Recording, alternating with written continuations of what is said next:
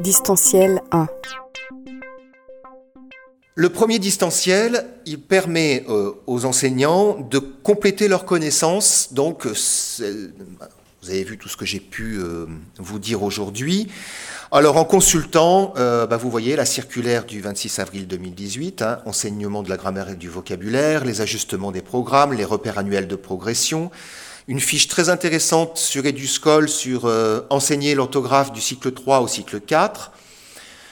Alors, je ne sais pas vous, hein, mais euh, moi, généralement, ce temps distanciel, les enseignants sont assez satisfaits de l'avoir parce que les ressources et du SCOL, elles ne sont pas beaucoup, beaucoup, beaucoup euh, visitées.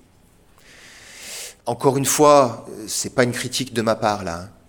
C'est le nez dans le guidon et s'il n'y a personne pour lever le, enlever le guidon et dire Oh, relevez-vous, je vous accorde de ce temps-là pour lire ces ressources, euh, voilà, bon, on en demande beaucoup hein, aux enseignants, hein. donc, euh, mais ils ne les lisent pas.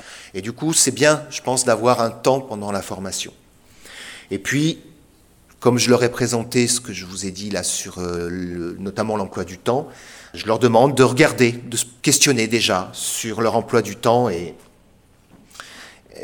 et, donc est-ce qu'il y aurait des ajustements à apporter.